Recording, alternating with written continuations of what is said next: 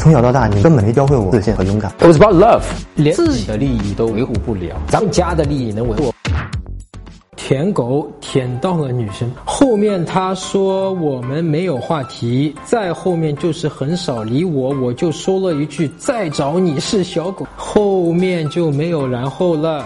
他也不找我，是不是没戏了？一个多月，小狗嘛就小狗了，怕啥呀？找他一下呀！你不是喜欢他吗？你再来问我问题了，你还不知道我能不能选你这个问题来回答，对吧？当然我选了啊，但是你不知道的，所以你还来问我，说明你怎么样？你对这个姑娘还是怎么样上心的？既然上心，你当然去找她喽，对吧？就很简单的啊，一样的方式。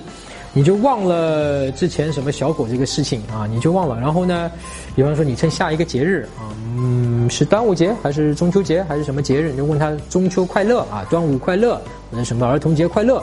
那么这个时候呢，如果他回你，那你也就发一个笑脸，就最近怎么样？很久没联系了，然后你们就像正常的这样重新聊起来，像一个老朋友，呃，重新就像恢复联系的这样聊天啊。如果聊下来不错的情况下，你再约她出来啊。如果这个姑娘出来之后或者聊天的过程中，她自己跟你说，哎。你不是说不找我的吗？你不是说在找我就是小狗吗？如果她这么说，哥们儿啊，别着急，恭喜你啊，跟这个姑娘就很有戏啊。如果不她她不是这么说的话也没有关系。如果你们能够正常的聊天，那你就跟你聊下去，继续约下来，就把前段事忘记。